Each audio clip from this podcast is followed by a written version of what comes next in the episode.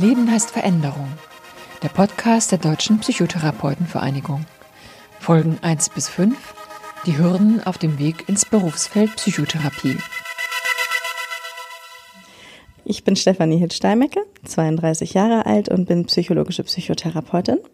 Ich äh, habe in Krumbach in Schwaben eine Kassenpraxis und in Memmingen eine Privatpraxis. Folge 4. Ein Kassensitz auf dem Land.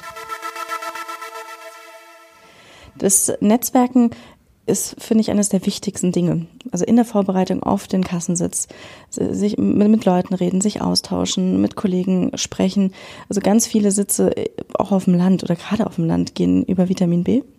Das heißt nicht, dass es nicht auch andere Hürden gibt, die dann auf einen zukommen.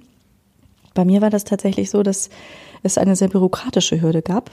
Und zwar ist dieser Kollege im September verstorben, äh, was auch insgesamt schon sehr tragisch und ähm, auch sehr plötzlich kam. Und ich hatte meine Approbationsprüfung aber im April. Und ein Kassensitz darf nicht länger als ein halbes Jahr brach liegen. Ansonsten verfällt er. Also es war kurz davor, dass dieser Sitz einfach für immer aus der Versorgung gestrichen wird. Und ich habe Himmel und Hölle in Bewegung gesetzt, um dafür zu sorgen, dass meine Prüfungsergebnisse und meine Zeugnisse, die ich alle brauchte, um diesen Sitz zu bekommen, irgendwie beizubringen. Und das war enorm schwierig.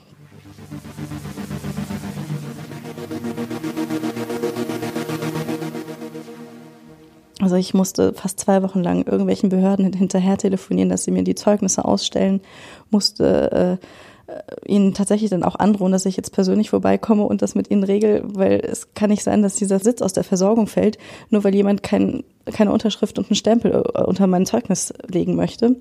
Und das haben, haben wir dann irgendwie gekriegt unter Androhung, dass ich persönlich vorbeikomme. Hat dann auch die Landesregierung äh, Bayern äh, oder Oberbayern dann tatsächlich mir mein, mein Zeugnis ausgestellt. Das war wirklich zwei Tage vor der Sitzung, äh, als es entschieden wurde, fertig. Also wirklich allerletzte Eisenbahn.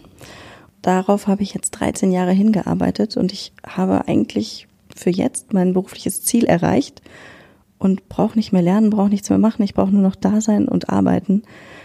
Ich konnte mir das gar nicht richtig vorstellen, aber es war trotzdem ein wundervolles Gefühl, jetzt diesen Kassensitz bekommen zu haben. Aufgeteilt habe ich es momentan so, dass ich drei Tage Vollzeit und ziemlich lange in Krumbach arbeite. Äh, da sehe ich sieben bis acht Patienten pro Tag und in äh, Memmingen dann zwei Tage die Woche bin. Und äh, auch da sehe ich meine sieben bis acht Patienten immer mittwochs und freitags habe ich es mir gegönnt, mal so bis 14, 15 Uhr nur zu arbeiten. Die Arbeit in der Kassenpraxis ist deutlich einfacher als die in einer Privatpraxis ähm, es ist so, dass ich meine Kassenpraxis eröffnet habe. Am Montag und am Donnerstag habe ich schon angefangen, eine Warteliste zu führen, weil so viele Leute angerufen hatten, ähm, was im ländlichen Bereich gar nicht so selten ist. Eine Privatpraxis ist tatsächlich eher äh, was, was, was länger dauert, was schleppender läuft und auch das Klientel ist ein ganz anderes. Ich arbeite sehr gerne auch mit äh, schwerkranken Patienten, die gerade in der Psychiatrie und ähm, das sind häufig Kassenpatienten, während eine Privatpraxis dann doch eher doch auch Menschen aus anderen sozioökonomischen Stati sind. Ich merke einfach, ich kann sehr, sehr gut mit, also gerade auch mit, mit diesen schwerkranken Patienten, auch mit Psychotikern, äh, mit schizoaffektiv gestörten Patienten, mit schweren Traumafolgestörungen und das macht schon einen Unterschied. Und äh, in der Privatpraxis muss man doch deutlich mehr Werbung machen, ähm, sich auch vernetzen. Zum Teil, auch wenn wir eigentlich alle genug zu tun haben, ist es doch auch ein bisschen ein Gerangel um, um die Privatpatienten.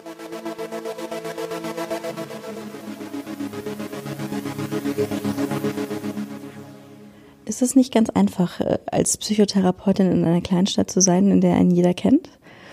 Ich äh, bin zum Teil Patienten beim Einkaufen begegnet, beim Sport, im Kino, bei irgendwelchen Kulturveranstaltungen und manche Patienten versuchen einem dann ein Gespräch aufzudrängen, halten eine an der Straße an und fangen dann an, über ihre persönlichen Dinge zu erzählen. Zum Teil, ich wurde auch schon zum Kaffee eingeladen von meinen Patienten, wo ich natürlich dann auch dankend abgelehnt habe.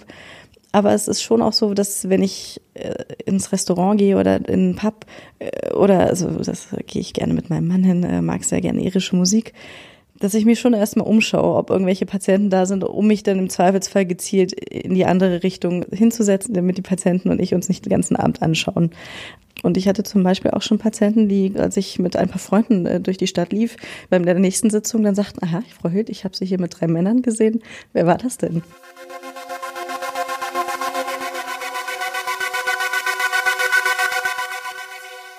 Also die Größe des Ortes hat definitiv einen Einfluss auf die Arbeit. Zum einen ähm, kann es durchaus sein, dass man Patienten äh, hat, die was miteinander zu tun haben, die familiär verwandt sind, die befreundet sind. Und da muss ich immer sehr, sehr genau aufpassen, dass ich nicht auf irgendwas reagiere, was mir von einer anderen Patientin erzählt wurde. Ähm, das ist ganz heikel. Ich habe viele, viele Patienten, die aus Hoffamilien kommen. Ein Konzept von mir, ich komme aus einer äh, Mittelstadt, das mir sehr fremd ist. Also als Einsiedler auf einem Hof nur mit den Eltern und fünf bis zehn Geschwistern zu wohnen.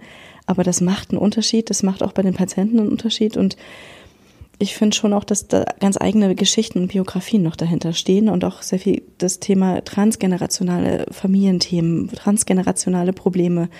Natürlich findet man das auch in der Großstadt, aber ich finde gerade auch dieses Thema Land, Hof, Kinder, die, sagen wir mal, weniger wichtig waren als die Kühe, die auf dem Hof waren, doch eine große Rolle spielen.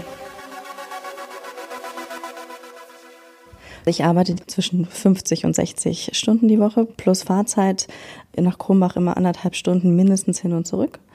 Mache dann abends noch sehr viel Homeoffice, so nebenbei vielleicht äh, beim Abschalten äh, Musik hören, vielleicht mal eine Serie schauen und dann nebenbei noch Abrechnung machen, äh, Abrechnungskontrolle etc. Ja, also ich arbeite relativ viel. Ähm, zum Glück macht mein Mann das mit. Aber er ist auch selbstständig, daher hat er da sehr viel Verständnis für. Also ich arbeite vor allem deswegen so viel, weil für so einen Praxiskauf, das ist ja nicht günstig, ähm, habe ich einen recht großen Kredit auch von der Bank aufnehmen müssen. Also so viel Geld habe ich noch nie gehabt oder aufgenommen und in diesem Fall jetzt auch verschuldet. Und irgendwie muss es auch abgezahlt werden. Deswegen arbeite ich tatsächlich gerade sehr viel. Langfristig möchte ich vielleicht auch Familie gründen und dann werde ich nicht mehr so viel arbeiten können. Deswegen mache ich das jetzt, wo ich noch kann, Energie habe und Lust dazu habe. Das war ein Podcast der Deutschen Psychotherapeutenvereinigung, realisiert von Christiane Zwick, Stories und Impulse. Die nächste Folge hören Sie in zwei Wochen auf der Seite der DPTV. Wenn Ihnen der Podcast gefällt, empfehlen Sie ihn gerne weiter. Wir freuen uns auch über Rückmeldungen und Anregungen. Sagen Sie uns, welche Themen Sie interessieren. Die Mailadresse lautet podcast.dptv.de.